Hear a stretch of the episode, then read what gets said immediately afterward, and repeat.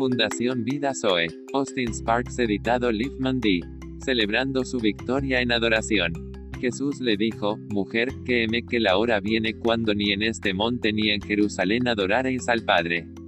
Vosotros adoráis lo que no sabéis, nosotros adoramos lo que sabemos, más la hora viene. Y ahora es, cuando los verdaderos adoradores adorarán al Padre en espíritu. Y en verdad, porque también el Padre tales adoradores busca que le adoren. Dios es espíritu, y los que le adoran, en espíritu y en verdad es necesario que adoren. Le dijo la mujer, sé que ha de venir el Mesías, llamado el Cristo, cuando él venga nos declarará todas las cosas. Jesús le dijo, yo soy, el que habla contigo. Seis días antes de la Pascua llegó a Betania, donde estaba Lázaro, a quien Jesús resucitó de entre los muertos. Así que le hicieron una cena allí. Estaba Simón el leproso. Y Marta sirvió evidentemente no se reunió, y pero Lázaro fue uno de los que se sentaron a la mesa con él y María. María tomó un frasco de alabastro de nardo puro, muy precioso, y ungió los pies de Jesús, y se limpió los pies con su cabello, y la casa estaba llena del olor del perfume. Esto es la esencia de la verdadera adoración. Vemos cómo conecta esta adoración el Espíritu Santo. Aquí tenemos que sacar agua. Es adoración. Si sacamos para el Señor. Y la cena escuchar atentamente es adoración. Veamos sus elementos. 1. Representado por María y su acción de poner completa atención, habla de adoración. Una vez más, es la apreciación completa de Cristo lo que está a la vista. Eso es adoración. La adoración, según el pensamiento de Dios, es siempre la simple apreciación del Señor Jesús en plenitud trayendo ante Dios el dulce olor de una aprensión del corazón de su Hijo.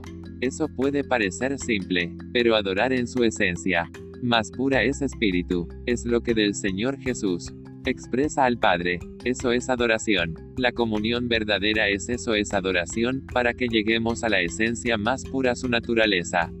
Betania habla de esa intimidad. No hay círculos alrededor de su presencia, solo adoración, no se la lleva con cuidado, se lleva en plenitud, está sirviendo en un pozo o una casa pero produce vida de resurrección.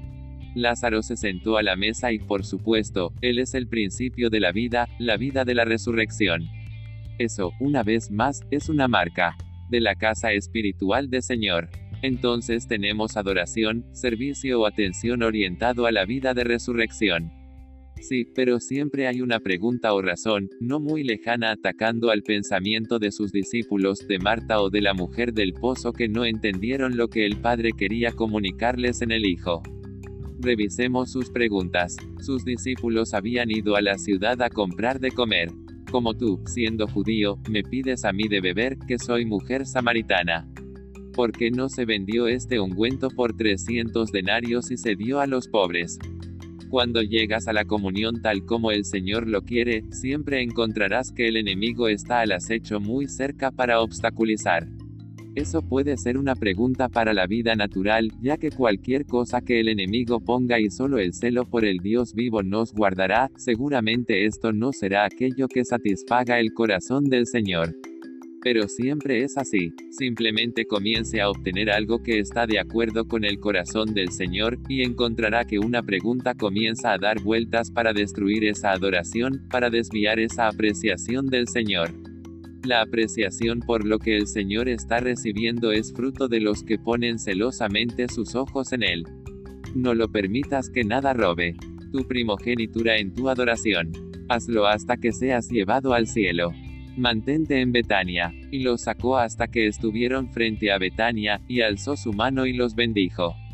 Y sucedió que mientras los bendecía, se separó de ellos y fue llevado al cielo. Y adoraron a él, y regresaron a Jerusalén con gran gozo. Gloria, gloria, y más gloria.